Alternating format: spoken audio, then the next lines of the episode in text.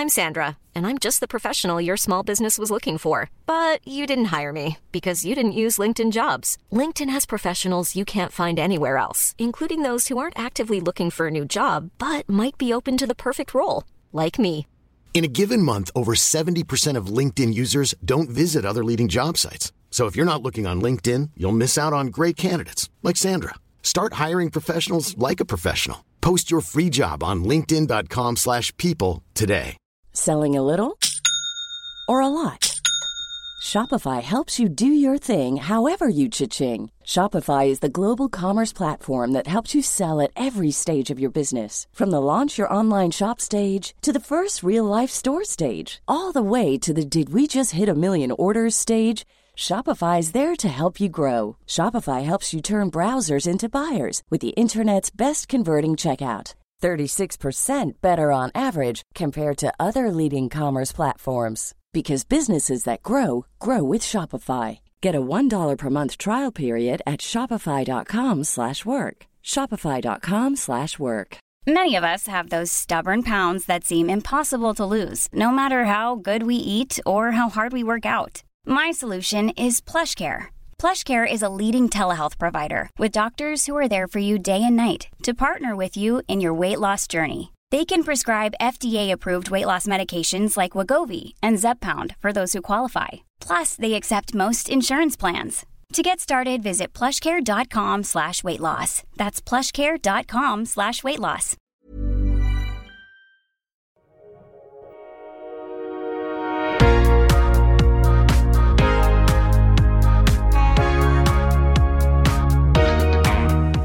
Bienvenue sur Build Yourself, je m'appelle Safia Gourari, je suis formatrice et autrice et sur ce podcast on aborde tout ce qui touche à l'entrepreneuriat. Que ce soit à travers mes propres expériences ou celles de mes invités, j'espère que ces contenus vous aideront à vous challenger et à aller au bout de vos projets.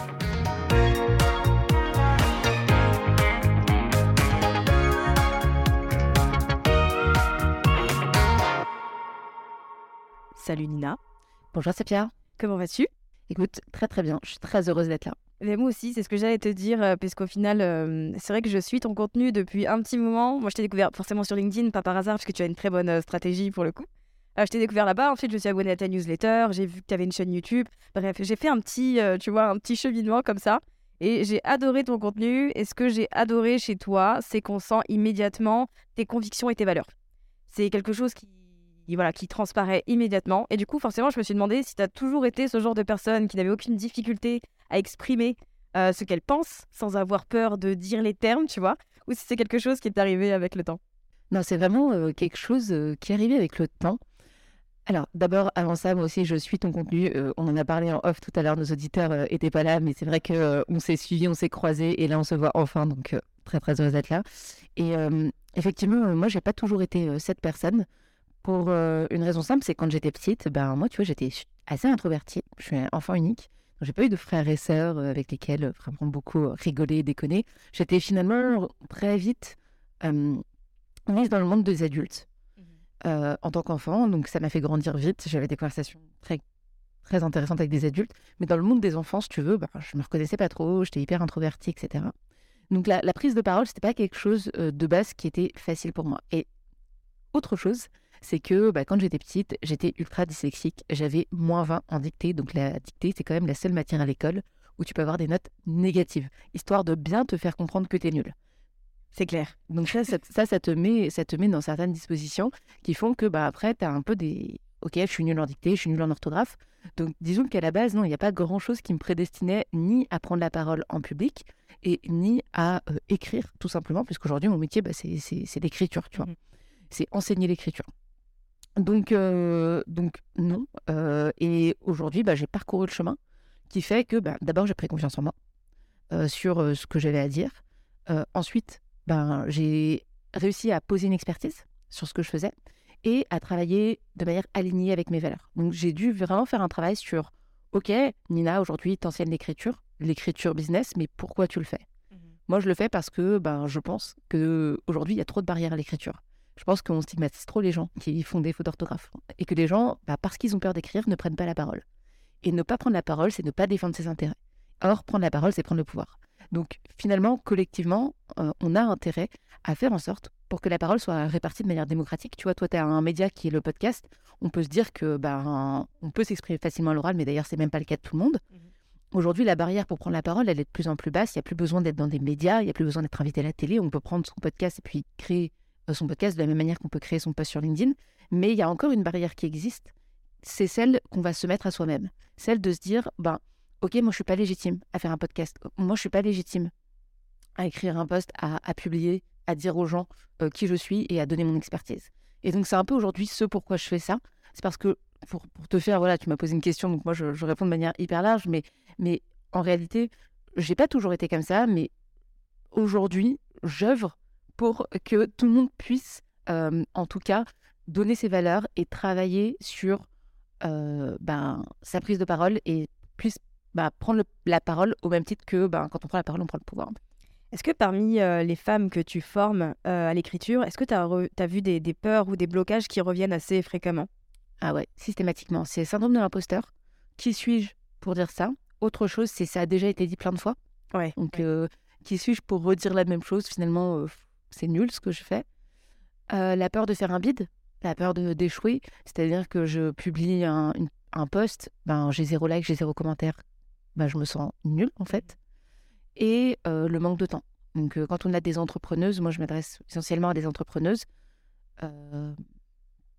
Comment est-ce que tu fais pour ben, intégrer la création de contenu dans ton quotidien alors que toi, ben, tu es prise par tes clientes, par ton, par ton opérationnel au, jour le jour? Ça a été une problématique, ça, pour toi, parce que bon, tu es euh, la fondatrice du coup de la manufacture du copywriting euh, depuis. Est-ce que ça fait un peu plus d'un an et demi que tu, ouais, que tu formes du coup Et puis depuis euh, peu, depuis l'année dernière, tu es également maman d'un petit Léon. Donc je pense que cette problématique de l'organisation euh, de la vie d'entrepreneur et de maman et de femme, bien sûr. Euh, ça a dû être un, vrai sujet pour toi. Ouais, et, je vais rebondir euh, aussi sur ce que je disais tout à l'heure, c'est qu'aujourd'hui, la charge parentale, elle est quand même assumée majoritairement par les femmes. Ouais. Ouais, et donc, et donc en fait, l'idée, c'est comment t'aides aussi ben, les femmes. En tout cas, moi, c'est le, c'est le, c'est, ce pourquoi je me bats tous les jours. C'est comment t'aides les femmes à à se développer dans leur business. Et donc, effectivement, il y a la vie de maman et il y a la vie d'entrepreneuse. Donc, moi, je suis maman depuis neuf mois, donc il y a neuf mois. Et euh, oui, c'est un enjeu euh, de, voilà, de, gérer son temps. Euh, moi, c'est clairement quelque chose que j'ai affronté ben, dès le début parce que j'ai découvert que j'étais enceinte deux semaines après avoir posé ma démission dans ma boîte, tu vois. Donc, si tu veux, c'était. Alors, j'étais contente, mais c'est quand même le moment où tu te dis bon, là, j'ai quand même deux projets qui arrivent. Donc, moi, j'étais en CDI, vraiment, tu vois, dans des boîtes. Ça faisait. J'étais en CDI, ça faisait genre 5 ans, j'étais en CDI. Pas dans la même boîte, mais tu vois, c'était quand même cette vie. Le timing. voilà. Donc, ça, c'est un peu mon histoire perso. Mais si ta question, c'est comment est-ce qu'on on, on, les deux?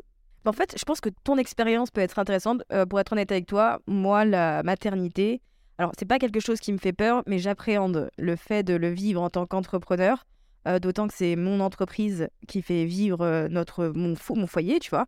Toi, tu es une entrepreneuse, une entrepreneuse qui est euh, hyper transparente, je trouve, et que tu partages beaucoup là-dessus. Donc, au final, ça a été quoi ton plan d'action et comment tu t'es organisé? Parce que, mine de rien, bah, tu avais un décompte en tête. tu te lances à ton compte, puis en même temps, tu te dis, bah, dans neuf mois, en fait, je vais avoir un petit être humain à, charge. Donc, comment est-ce que tu t'organises pour te dire, il faut que je lance l'entreprise faire en sorte qu'elle perdure, si tu veux, même quand moi je m'occuperai de mon bébé? Ouais, je pense que ça a été quelque chose de difficile, mais c'est peut-être la meilleure chose qui me soit arrivée parce que, bah, comme tu dis, tu as un compte à rebours qui se déclenche, donc tu as 9 mois.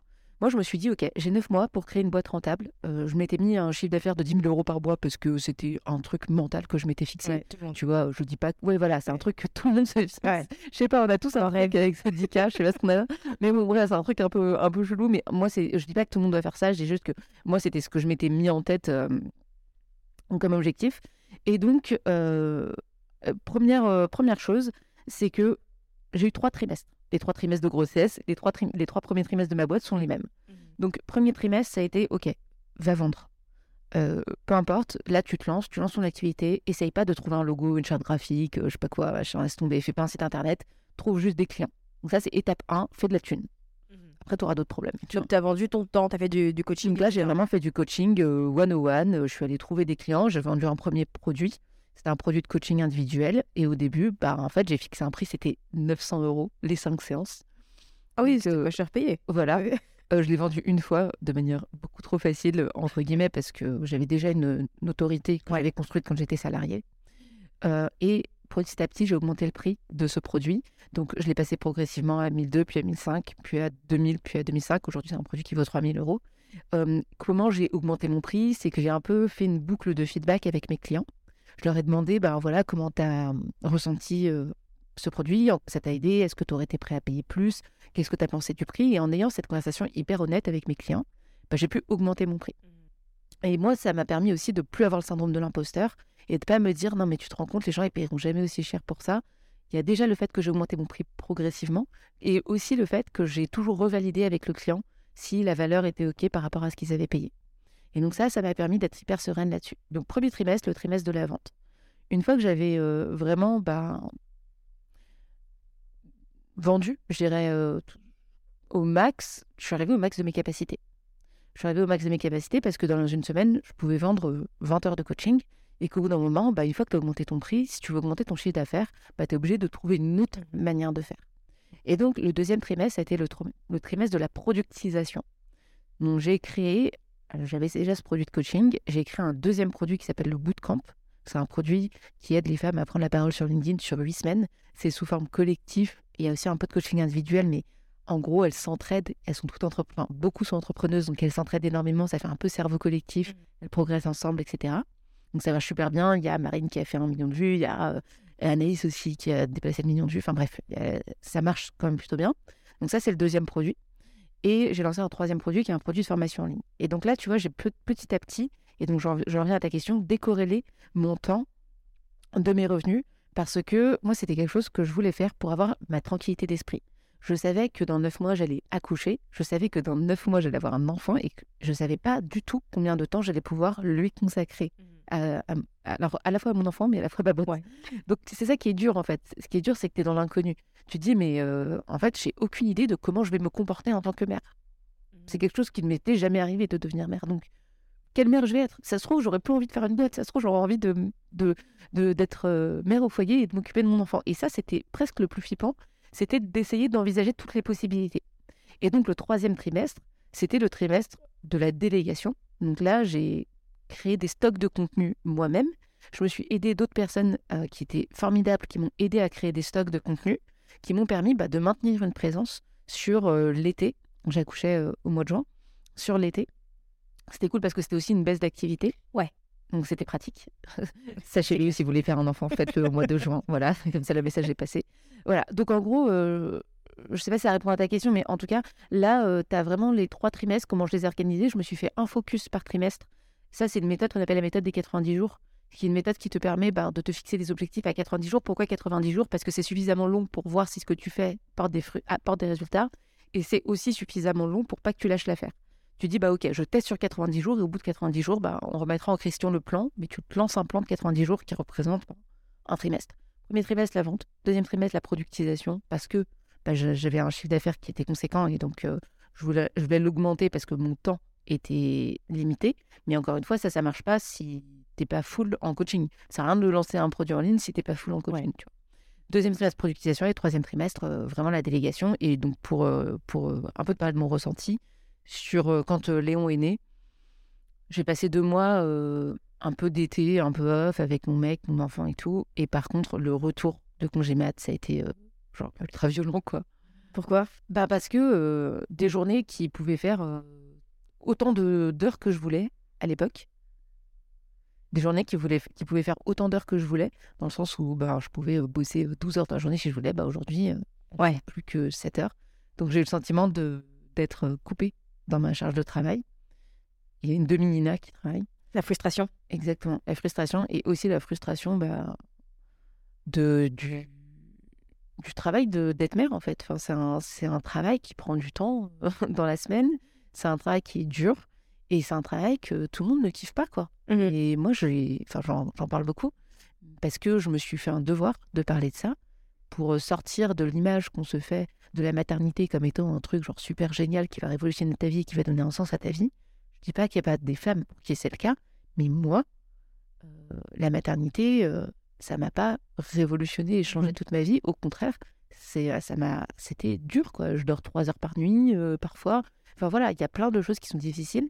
Et, et ça, c'est aussi un truc que j'ai dû intégrer, en fait. Encore aujourd'hui, je suis dans ce travail. Léon, il a neuf mois. Je pense que j'ai pas fini encore de d'endosser mon, travail, enfin mon rôle de mère. Ça fait bouger énormément de choses dans ma vie et je me dis, mais en fait, et c'est normal. En fait, c'est aussi accepter que bah, ce, ce move-là, il est normal. Et dans ta vie d'entrepreneuse, bah, en fait, tu dois essayer de te laisser à toi-même l'espace de, que les choses bougent. Mmh Donc, si tu peux arriver, moi c'est ce que j'ai eu en tout cas, à mettre un moment un peu plus down, en fait, un peu plus calme, que ce soit en déléguant, que ce soit en automatisant, peu importe. Mais essayer en tout cas à toi-même de te donner cet espace-là, parce que ben, ça réorganise et ça réagence pas mal de choses. Donc, moi, c'est vraiment le, le, retour. Et, et franchement, bah, même encore aujourd'hui, j'arrive pas à résoudre le truc, quoi. C'est une mmh galère. Enfin, vraiment. vraiment. Ouais, je, je pense que c'est une galère qui est pas terminée, quoi. Mais bon. oui, c'est ça. Après, ça veut pas dire que j'aime pas mon enfant. Oui, tu vois, bien sûr. Et, et c'est ça qu'il faut, c'est la différence qu'il faut bien faire. C'est que c'est pas parce que c'est compliqué et que, et que, et que tu, tu, galères que. En fait, déjà, il faut voir ça comme un apprentissage. Mmh comme l'entrepreneuriat, en fait, tu n'es pas entrepreneur, tu t'apprends, tu apprends à vendre, tu apprends à faire du marketing. Mais en fait, quand l'instinct maternel n'existe pas, en fait. Enfin, l'instinct maternel, c'est pas que ton enfant il arrive et tu sais tout faire parfaitement. Donc, le fait d'apprendre, de monter en compétence, elle, est, elle prend du temps, elle prend de l'énergie. Et, et en réalité, c'est OK mmh. si tu t'es pas en kiff absolu d'être mère dès le jour 1. Et même si c'était pas en kiff absolu, enfin moi c'est ce que je me dis, et, je pense, et je pense que ce genre de discours, ben, c'est encore quelque chose qui a du mal à être entendu. Moi je l'ai vu sur LinkedIn, j'ai fait un post dans ce sens-là. En fait, il y a plein de gens qui me disent non mais Nina, tu te rends pas compte, ça devrait être le meilleur bonheur de ta life. Non, bah désolé les gars, mais moi, euh, jouer avec des cubes en bois euh, toute la journée, ça me gave en fait. Ah, tu me rassures. Quand je m'occupe de mes nièces, je me dis, je peux le faire 20 minutes, après j'en ai marre de jouer. c'est ça. c'est ça, mais personne ne me dit que c'est chaud en fait, euh, juste d'empiler des cubes quoi. Et donc, et donc moi, j'essaie vraiment de libérer en tout cas la, parole là-dessus et de dire, bah c'est ok en fait, si, si toi, si toi ça, ça te, telle ou telle chose te, te gaze, c'est ok. Et donc, il y a des moments où tu peux aussi te dire, ben, en fait, je m'éclate plus dans ma vie d'entrepreneuse que dans ma vie de maman, tu vois. Et ça veut pas dire que j'aime pas mon enfant, ça veut pas dire que ça va rester toute la vie comme ça. Mmh. Et, et c'est pas grave, d'ailleurs. C'est juste que la société a tellement idéalisé le rôle de mère et tu peux tellement rien dire, et à part c'est la chose la plus incroyable au monde, que bon, bah, tu, tu, culpabilises, mais l'idée c'est aussi de se déculpabiliser là-dessus. Ouais, complètement. Je, trouve je suis d'autant plus euh, contente que tu sois là pour transmettre ce message-là parce qu'effectivement, je pense que c'est hyper important. Est-ce que le fait d'être maman, ça t'a aussi apporté peut-être euh, des ambitions ou des objectifs différents avec ton entreprise? Parce que mine de rien, euh, en tout cas, tu es connue sur Internet en tant que Nina Ramen, même si voilà, il y a Ramen ta fraise, il y a la manufacture du copywriting, etc. Donc, techniquement, ton entreprise dépend de toi. Est-ce que le fait d'être maman, ça a soulevé de nouvelles questions? Ouais, merci pour cette question, elle est super intéressante. Ça pose la question de la marque personnelle. En réalité, quand tu as une marque personnelle forte, qui est mon cas, euh, c'est Nina Ramen. Donc les gens, quand euh, tu leur vends, ils s'attendent à voir Nina Ramen. Tu vends une heure de coaching, les gens s'attendent à ce que ce soit Nina Ramen. Tu vends une heure de formation, les gens s'attendent à ce que ce soit Nina Ramen. Et donc l'avantage d'une marque personnelle, c'est que marketingment parlant, bah, c'est plus facile à faire monter. C'est plus facile de s'attacher à Nina Ramen que de s'attacher à la manufacture du copywriting, mmh. tu vois. Parce que Nina, elle a, elle a ses, elle a ses émotions, elle a son histoire, elle été dyslexique, après elle s'est lancée, elle a eu son enfant, etc. Donc les gens peuvent créer, avoir de l'empathie, s'identifier à toi. Une entreprise, c'est beaucoup plus compliqué. Donc l'avantage de la marque personnelle, c'est que tu peux la faire monter rapidement, tu peux être connu en tant que personne, euh, mais l'inconvénient, c'est que toute ta boîte dépend de toi. Mmh tu es à la fois la personne qui produit, la personne qui market, la personne qui vend.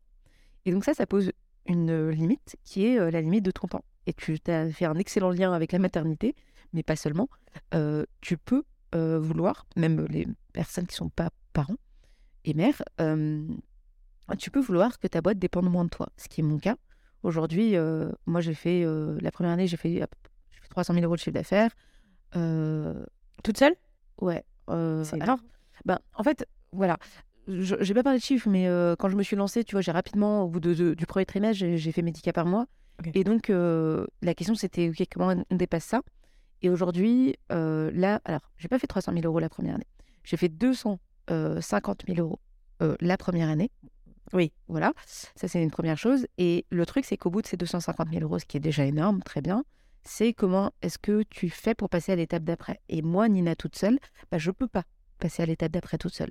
Sauf parce que bah, j'ai la contrainte d'avoir un enfant, mais mmh. même si j'avais pas cette contrainte, si tu veux, ton temps, il n'est pas illimité. Même si tu as des produits en ligne, ça n'empêche que ben, tu dois quand même vendre ces produits en ligne, tu dois quand même faire du marketing, tu dois quand même produire du contenu, donc tu dois quand même gérer les gens qui sont sur ton produit, donc euh, de la satisfaction client, etc. Bon. Donc la question, c'est euh, comment tu fais pour euh, continuer à grandir? Et la réponse, c'est ben, tu t'entoures. Donc moi, les 250, j'ai bossé avec des freelances mmh que j'avais, mais c'était de manière ponctuelle sur des missions c'était beaucoup moins sur le long terme, sauf pour une personne qui s'appelle Élise Murigneux, que je salue, euh, que j'aime beaucoup. Et, euh, mais sinon, la plupart du temps, tu vois, c'était euh, assez, assez ponctuel. Donc là, l'enjeu sur l'année prochaine, sur 2023, ça va être comment est-ce que ben, je fais que la boîte dépend moins de mon temps? Et donc, le lien qu'on en fait avec la marque d'entreprise, c'est aujourd'hui, ben, il faut que Nina Ramène, en fait, elle s'efface au mmh. profit de Ramène ta fraise, si c'est la boîte que je choisis, parce que bah, Ramène ta fraise, aujourd'hui, elle porte un message qui est euh, le fait que les femmes doivent prendre la parole, et d'aider les femmes en tout cas à prendre la parole sur des espaces euh, pro. Et l'idée, c'est comment est-ce qu'on fait pour que ce message me dépasse? Déjà, moi, en termes de, de, personnes, en fait, euh, ok, moi je veux. Ce qui est important, c'est pas moi, c'est mon message. Et la deuxième chose, c'est comment je fais pour créer une équipe pour que ben, ce soit pas que moi qui incarne ça, pour que demain, ben, si c'est Elise qui euh, fait la formation, c'est OK. Si c'est Elise qui vient en interview, c'est OK. Comment est-ce qu'on fait pour qu'il y ait quelque chose de plus grand qui permet deux choses? La première, d'avoir quelque chose qui te dépasse, mais la deuxième aussi, de te libérer du temps. Mmh. Donc, à un moment, si tu veux passer à l'étape suivante, tu as deux choix. Soit tu automatises beaucoup, beaucoup, beaucoup, mais même si, au bout d'un moment, si tu as tout automatisé, bah, en fait, euh, voilà, tu peux pas aller plus loin. Et la deuxième chose, c'est comment tu délègues. Et donc, ça, c'est un peu mon enjeu euh, aujourd'hui en tant qu'entrepreneuse et je passe de solopreneuse freelance à euh, bah, chef d'entreprise en fait. Ouais, parce que du coup, euh, tu as commencé par une alternante. Euh, et d'ailleurs, c'était très intéressant ta publication là-dessus où tu parlais d'une entre guillemets erreur financière que tu avais faite là-dessus. Est-ce que tu viens nous en parler? Parce que c'est vrai qu'on a tendance à se dire, ok, je vais prendre une alternante ou un alternant, c'est le bon plan, etc. Et en fait, quand j'ai vu ton poste, je me suis dit, voilà pourquoi j'adore Nina. Ça, c'est du contenu, c'est du vrai, tu vois. Ouais, non, non, moi j'ai pas de problème à parler d'argent, tu vois. Alors j'ai recruté une alternante, euh, Miangali, que je salue aussi. Euh, alors, je l'ai rencontrée, on a fait un entretien parfait, euh, très bon fit, ok. Je décide de la recruter.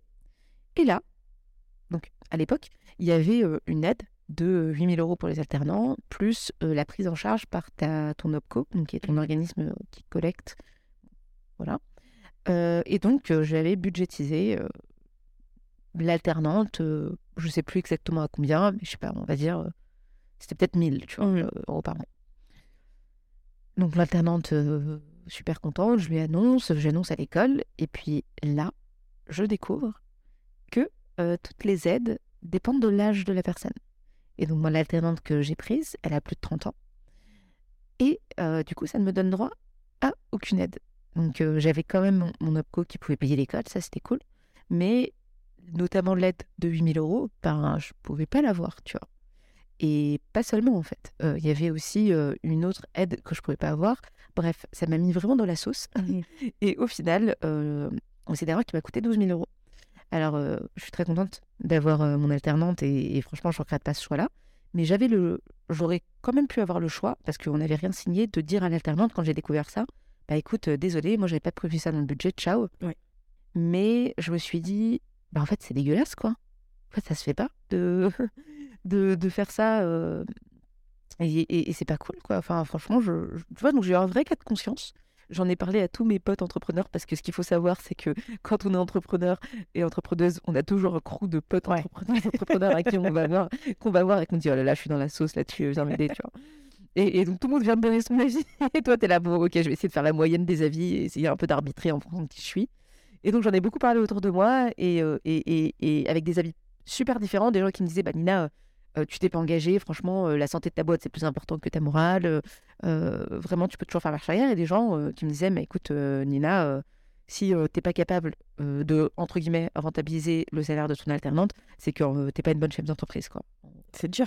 Et j'ai fait, ok. ben, en réalité, moi, ça me posait trop de problématiques de faire marche arrière là-dessus. Et, donc, ce qui s'est passé, c'est que j'ai quand même dit, donc j'en ai parlé à, mon alternante, et je lui ai dit, bah voilà la situation, voilà ce qui se passe. est-ce que, enfin, moi, je te dis ok, mais est-ce que toi, tu es ok Elle m'a dit, bah oui, oui, ok. Et puis, tu vois, du coup, ça nous a créé une relation qui aujourd'hui ben, est celle qu'on a aujourd'hui et qui est top. Et donc, je pense vraiment que ça a contribué au fait qu'on bosse mieux ensemble aujourd'hui. Mmh donc, ouais, ouais, vraiment, si vous recrutez des alternants et que vous comptez sur l'aide, ne vous prenez pas les alternants comme, comme en, vous disant c'est de la main d'œuvre pas chère, quoi. Vraiment pas. parce que déjà, c'est une mauvaise manière de voir les choses. je pense que mmh, ça, ça, demande beaucoup de temps, beaucoup d'investissement, beaucoup de formation. Donc, ça, c'est la première chose. C'est ce qu'on mesure pas, c'est le temps que tu vas passer à la former. Mmh et deuxième chose, si tu comptes sur des aides, renseigne-toi vraiment bien avant. Et du coup, tu as, as, recruté de nouvelles personnes récemment? Ou vous êtes toujours que deux pour l'instant? Alors en, en, CDI, enfin en CDD, CDI, alternance, contrat, vraiment, euh, on est deux. Mmh. Mais je suis entourée euh, au quotidien d'une personne qui s'appelle Alexandra, qui est mon assistante virtuelle, qui est la personne qui gère littéralement euh, toute ma vie et ma boîte. c'est grâce à elle que que bah, mon alternante est payée, c'est grâce à elle que j'arrive à traiter tous mes emails, c'est grâce à elle que j'arrive à booker, euh, tu vois, euh, des soirées, organiser des soirées, ramène ta fraise, etc. Elle fait énormément, elle fait toutes les factures, elle gère toute la compta, vraiment, c'est une personne incroyable. Euh, aujourd'hui, je pourrais plus vivre sans elle. Donc, euh, c'est pas une salariée, mais c'est une autre manière de s'entourer quand vous êtes entrepreneur et entrepreneuse. Moi, ce que je vous encourage à faire, c'est si vous avez peur de déléguer en vous disant que vous allez devoir vous embarquer dans un contrat type CDI, bah, il y a d'autres manières de s'entourer, notamment avec des freelances et des personnes qui veulent s'inscrire sur le long terme avec vous, qui ont envie aussi d'avoir leur liberté et d'avoir d'autres clients à côté, mais qui ont aussi envie bah, de voilà d'avoir quelque chose avec lequel bah, elles peuvent vraiment euh, avoir un impact. Et donc, ils prennent deux ou trois clientes. Moi, c'est à peu près les, les freelances avec lesquelles je bosse, elles sont deux ou trois clientes on signe euh, un contrat long terme, tu vois, pour qu'elle aussi, financièrement et puis intellectuellement, elle soit sereine. Parce qu'il ne s'agit pas de dire à la personne oui, oui, euh, c'est pour le long terme, et puis en fait, ouais. ça n'a pas de contrepartie. Et c'est comme ça que tu crées aussi des relations de manière à déléguer. Et dernière chose que je veux dire là-dessus, c'est euh, si aujourd'hui tu n'es pas sécurisé par rapport aux revenus de ta boîte, bah, c'est une manière aussi de te dire bah, je m'embarque pas dans un CDD ou un CDI et ça coûte pas si cher que ça. Enfin, ce que je veux dire, c'est que oui, il faut payer les gens à leur prix, et, etc. Mais ça coûtera toujours moins cher qu'un salaire. Et, et surtout, par en fait, tu peux avoir des personnes avec lesquelles tu vas pas bosser sur un plein temps. Donc mmh ça, ça te permet ben, d'aussi arbitrer ton budget et de pas devoir payer tout un salaire. Tu peux avoir des personnes que tu vas prendre, bah, je sais pas, elles vont prendre 500 euros par mois, 200 euros pour le community management, 700 euros par là. Et donc toi, tu fais ta petite tambouille aussi avec tes freelances en interne. Et, et c'est ça aussi qui est, qui est, intéressant dans cette manière de déléguer, c'est que bah, tu peux t'entourer de personnes qui ont envie de s'inscrire dans un projet avec toi sur le long terme, avec des bonnes relations et des personnes que, que tu apprécies quoi, et qui te déchargent aussi. Ouais, c'est complètement important. Pour rebondir sur ce que tu avais dit tout à l'heure, sur le fait effectivement de potentiellement repasser sur Ramène ta fraise ou la manufacture du copywriting, est-ce que le fait de te dire que c'est plus forcément toi qui va donner les bootcamps, etc., ça fait naître des peurs ou des doutes sur le fait de continuer à, faire des ventes, à avoir une entreprise, tu vois, qui est dans la croissance? Moi, je suis très heureuse, moi, si je pouvais disparaître de ma boîte. non, euh, ouais, c'est, une excellente question, mais oui, oui, c'est dur parce que c'est une question de contrôle. Ouais. En fait, c'est une question de contrôle. Aujourd'hui, c'est quand tu es seul dans ta boîte, c'est toi qui contrôle tout, c'est toi qui es fait avec ton niveau d'exigence, c'est toi qui le maîtrises. Si ça merde, c'est de ta faute. Si tu délègues, ben, en fait, il faut accepter que les choses, elles sont pas faites à 100% comme toi tu veux. Donc, quel est ton niveau d'acceptation? Est-ce que c'est 100%, 80%, 30%, 20%, 10% de ce que toi tu fais? Donc, quelles sont tes attentes par rapport à ça? Ça, je pense que c'est important de se les fixer. Quelles sont les erreurs que, avec lesquelles tu es OK? Et celles avec lesquelles tu n'es pas OK? Donc, euh, oui, ça fait peur. Mais au bout d'un moment, tu comprends que quand tu veux faire quelque chose de grand, bah, tu n'as pas le choix. En fait, soit tu veux rester petit, et dans ces cas-là, bah, tu te dis, OK, moi, je veux rester sur euh, alors petit, je vais dire 10 cas par mois, mais moi c'est parce que je faisais au début. Euh, chacun dit mes petits, comment oui, comme ils Voilà. Mais soit euh, tu dis ok, je vais rester petit, et dans ces cas-là, ben je garde mon confort je garde ma maîtrise, je garde mon contrôle. Et moi, c'était ce sur quoi j'étais partie à la base. À la base, moi, j'étais partie pour être solopreneur. Je dis, les gars, ok, moi, je vais faire 10 cas par mois, je vais bosser euh, 25 heures par semaine et foutez-moi la paix, je vais faire ça toute ma vie. Et ce qui s'est passé, c'est que je me suis rendu compte que moi, j'ai un projet plus grand qui est d'aider les femmes à prendre la parole, toutes les femmes à prendre la parole. Tu vois, aujourd'hui, j'ai des entrepreneuses, mais peut-être que demain, j'aiderai les salariés. Peut-être que demain, euh, j'aiderai les dirigeants. Peut-être que demain, tu vois. Et donc, ce, ce projet m'anime tellement que il est tellement grand que je peux, faut accepter que je pourrais pas le réaliser toute seule. Ou sinon, autre manière de faire, bah, te dire, bah, voilà, moi je veux voir un petit truc, entre guillemets petit, hein, ça veut pas dire que t'as pas des médias et que t'as pas un effet de médias et que t'es pas exposé, mais j'accepte que, euh, bah, en fait, euh, je dépasserai pas un certain, un certain périmètre et c'est ok, tu vois. Mais euh, la vraie question, c'est quelle vision t'as pour ta boîte? C'est clair que c'est le, c'est ce qui va dicter au final tout ton business model, toute ta stratégie marketing. Effectivement, c'est la question la plus importante à se poser. Ouais. Ouais, c'est ça. Et puis, tu peux avoir un business model où euh, tu euh, 20 heures par semaine, tu délivres tes coachings, tu factures ch- cher tes coachings, tu vois. Moi, je facture 500, moi, je facture 500 euros de l'heure. Ben, en fait, est-ce que tu es OK, quoi? Est-ce que ta vie, tu es OK sur ces 20 heures de taf, euh, sur le chiffre d'affaires que ça te ramène derrière, et euh, de rester là-dessus, point? Tu vois Et pas forcément ben, euh, avoir euh, autre chose. Tu vois euh, Est-ce que toi, tu veux au contraire, ben, je sais pas moi, impacter euh, plein de gens Est-ce que peut-être que le coaching, c'est pas trop ton truc? Peut-être que tu préfères faire des plus petits produits euh, moins chers, mais impacter plus de monde Et donc euh, là, c'est un autre type de produit. Je veux faire. Est-ce que. Alors, moi, c'est mon cas. Moi, ce que j'aime, c'est l'effet de groupe. Moi, je suis très Ouais. tribu. Ça me correspond très bien, la tribu. Euh, c'est comme ça que je fonctionne, c'est qui je suis. Et donc, c'est pour ça que moi, le format bootcamp, il marche. Parce que ben, c'est le prolongement de moi-même. Et donc, la vraie question à se poser, c'est comment tu as envie de passer tes journées, premièrement? Et deuxièmement, à quoi ressemble ta vie dans 3 ans, dans 5 ans, dans 10 ans. Et en fonction de ça, ben là, tu choisis ta boîte, tes produits et, euh, et, et tout le reste. Ça, c'est clair pour toi à ce niveau-là, même à 5 ans? Alors, oui, c'est clair. Aujourd'hui, c'est clair, mais c'est pas parce que aujourd'hui, c'est cette image-là que ça, elle peut pas changer. Mais ça te donne, un- si tu te fixes pas de, de, de vision, d'objectif, tu n'atteindras jamais. Moi, dans 5 ans, je voudrais que Ramène ta fraise soit euh, ma boîte principale.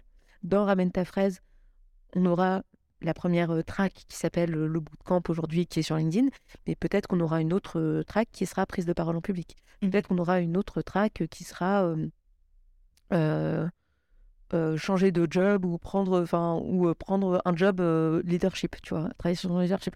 Là, je, te- je te donne une, une vision. Je sais pas si ce sera ça, j'en sais rien, tu vois. Mais je sais que je veux que Ramène ta fraise soit un espace safe de femmes en non-mixité dans lequel on crée de l'empouvoirment. L'empouvoirment, il passe par l'écriture, l'empouvoirment, il passe par la prise de parole en public, l'empouvoirment, il passe- passe par la prise de confiance en soi. Voilà, c'est ce que je sais. Après, et c'est pourquoi je le fais. Parce que aujourd'hui, bah, on vit dans un monde où euh, bah, les mécanismes de domination existent encore. Dans le top 10 euh, des euh, personnes sur LinkedIn, là, il y a un top 10 qui est sorti il y a un an et demi. Bah, moi, j'étais dedans, il n'y avait que deux femmes, tu vois. Ouais. Donc, ça montre bien qu'en fait, LinkedIn à l'époque, donc c'était il y a un an, ah, il y a un an et demi, depuis ça a changé, mais LinkedIn à l'époque, ça ressemblait clairement à un codir, tu vois. D'ailleurs, euh, majoritairement des mecs blancs ou cheveux gris, quoi. Euh, j'ai rien contre eux, mais c'est juste qu'en en fait, on, on représente, c'est pas, pas représentatif. Donc voilà, ce que je veux dire par là, c'est que bah, ça, c'est mon pourquoi. C'est où est-ce que je veux que Ramène ta fraise soit dans 5 ans. Après, exactement ce qu'il y aura dedans, je suis pas très sûre. Mais en tout cas, c'est le chemin qu'on prend, ouais. Ouais. Avec un- une, euh, une mission et des valeurs aussi fortes, est-ce que, euh, parce que tu, tu clames haut et fort le féminisme, est-ce que ça t'a valu des attaques, euh, des étiquettes euh, ou d'autres choses là-dessus? Parce que, alors moi, je suis beaucoup sur Twitter en tant que spectatrice et je vois en fait que les gens ne comprennent pas la définition du mot féminisme. Et donc je me dis, toi qui as une position aussi forte et assumée, est-ce que du coup il y a le revers aussi de- des gens qui viennent t'attaquer là-dessus quoi? Mais moi, je suis la fémène de LinkedIn. Euh, je suis l'extrémiste fém- fé- féministe. Euh, alors, il y a plusieurs choses. La première, c'est que moi, je suis très première ligne. Ouais. Euh, première ligne, ça veut dire quoi? Ça veut dire que j'accepte de dire des choses qui sont radicales au sens de racine, pas au sens d'extrême, tu vois, qui sont, qui sont très fortes. J'assume beaucoup ça. Euh, parce que je sais que être première ligne, ça permet à des personnes qui ont envie de s'exprimer, bah, d'être un peu au niveau d'en dessous, tu vois, et de se dire, bah ok, en fait, euh, ce que je dis, c'est pas si euh, affirmé que ça. Il y a Nina qui. En fait, c'est ce qu'on on déplace ce qu'on appelle la fenêtre d'Overton. Fenêtre d'Overton, c'est, euh, bah, tu vois, à côté d'Éric Zemmour, euh, Marine Le Pen, elle semble modérée. Tu vois, Ouais.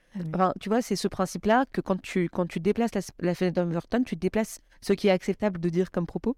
Et, euh, et donc, ça permet à des personnes qui sont moins en première ligne bah, aussi de, tu vois, de s'exprimer et de se dire bah, c'est OK de dire ça. Et, et Nina elle me donne envie de prendre la parole là-dessus. Donc, ça, c'est déjà une position que moi, j'ai- prise aussi, euh, qui a ses inconvénients.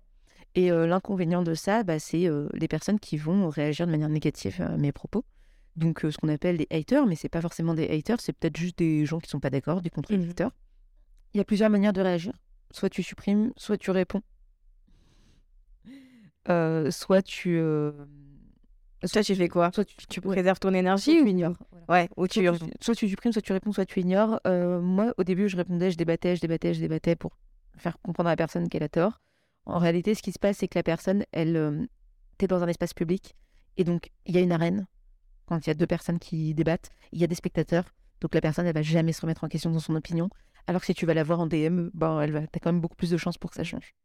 Donc ça, c'est la première chose. Euh, après, moi, je pense que c'est en fonction de chacun. Moi, maintenant, euh, je supprime parce que j'ai tellement de visibilité que si je laisse un commentaire sous mon post, ça donne de la visibilité à ce commentaire. Et moi, je veux pas. Et il y a ce genre de propos, donc ça, ça, ça, je veux pas. Ensuite, euh, le fait d'avoir, d'affirmer haut et fort ses opinions, ça t'oblige aussi à être forte sur, sur les arguments, sur ce que tu penses. Et donc, moi, je suis très prête à aller au, au front pour le féminisme parce que je suis très OK avec ce sujet. Euh, Est-ce que ça me ferme des portes? Oui. Euh, Il y a beaucoup de gens euh, pour qui, qui, me trouvent extrême, qui trouvent que ce que je dis, c'est pas vrai, ou pas comme ci, ou pas comme ça, ou que ça n'a rien à faire sur LinkedIn, tu vois. Ça, il y en a beaucoup. Ce que j'ai accepté, c'est que j'étais OK de ne pas travailler avec ces personnes-là. C'est un peu le un principe marketing qui est de la polarisation, de se dire que ben, qui tu es toi et qui tu acceptes de repousser. Et donc, moi, ben, j'accepte de repousser ces personnes-là. Euh, si tu veux, l'intersection entre l'électorat d'Éric Zemmour et Nina Ramen, elle est très faible. Ouais. Et ça, j'en suis plutôt très contente. Donc, au final, ben, c'est des gens avec qui je travaillerai jamais et ça me va.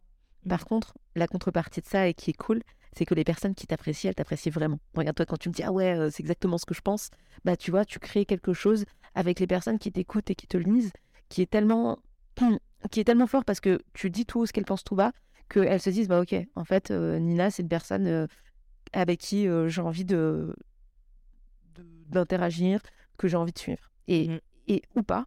Et donc, moi, soit on a envie de cliquer sur j'aime, soit on a envie de cliquer sur bloquer, quoi. Et ça, ça me va très bien. C'est intéressant. Moi, j'adore euh, cette interview.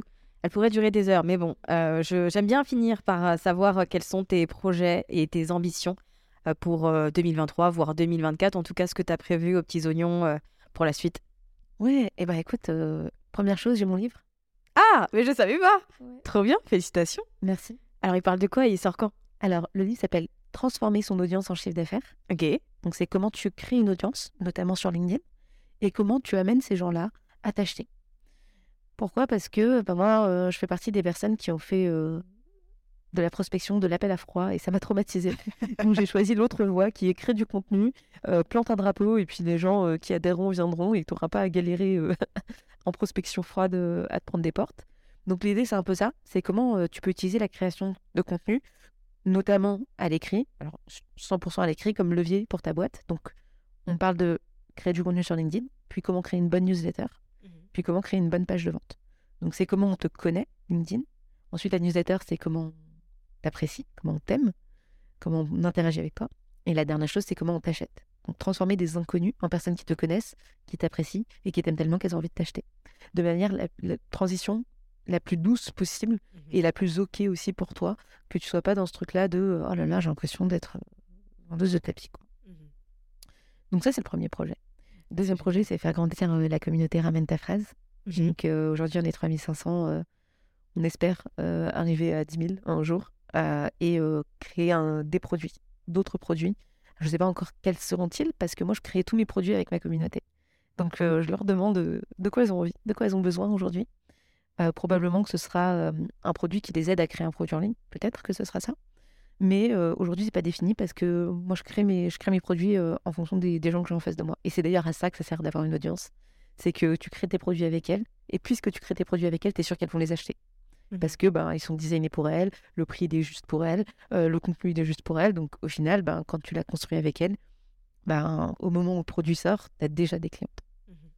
Écoute, merci beaucoup. C'est intéressant. Moi, il me tarde de, de découvrir ce livre, en tout cas. C'est de beaux projets. je te remercie pour ton temps et ton partage. C'était un, un échange que j'ai trouvé qui, pour moi, je pense que les deux, les, deux adjectifs que je retiens de cet échange, c'est la force, la conviction et, bon, ça fait trois, et la transparence. merci beaucoup, Nina. Un grand merci, Safia.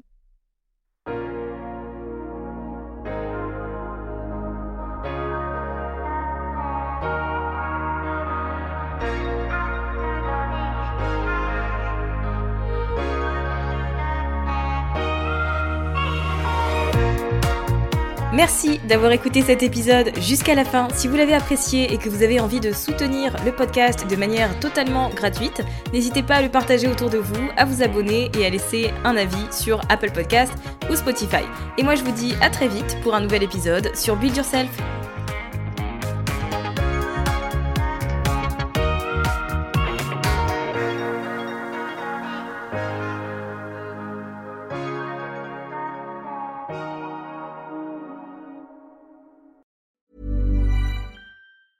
Mom deserves the best, and there's no better place to shop for Mother's Day than Whole Foods Market. They're your destination for unbeatable savings, from premium gifts to show-stopping flowers and irresistible desserts. Start by saving 33% with Prime on all body care and candles. Then get a 15-stem bunch of tulips for just $9.99 each with Prime. Round out Mom's menu with festive rosé, irresistible berry chantilly cake, and more special treats. Come celebrate Mother's Day at Whole Foods Market. Mom deserves the best, and there's no better place to shop for Mother's Day than Whole Foods Market. They're your destination for unbeatable savings, from premium gifts to show-stopping flowers and irresistible desserts. Start by saving 33% with Prime on all body care and candles. Then get a 15-stem bunch of tulips for just $9.99 each with Prime. Round out Mom's menu with festive rosé, irresistible berry chantilly cake, and more special treats. Come celebrate Mother's Day at Whole Foods Market Imagine the softest sheets you've ever felt. Now imagine them getting even softer over time. That's what you'll feel with Bowl and Branch's organic cotton sheets. In a recent customer survey, 96% replied that Bowl and Branch sheets get softer with every wash. Start getting your best night's sleep in these sheets that get softer and softer for years to come. Try their sheets with a 30-night guarantee. Plus, get 15% off your first order at bowlandbranch.com. Code BUTTERY. Exclusions apply. See site for details.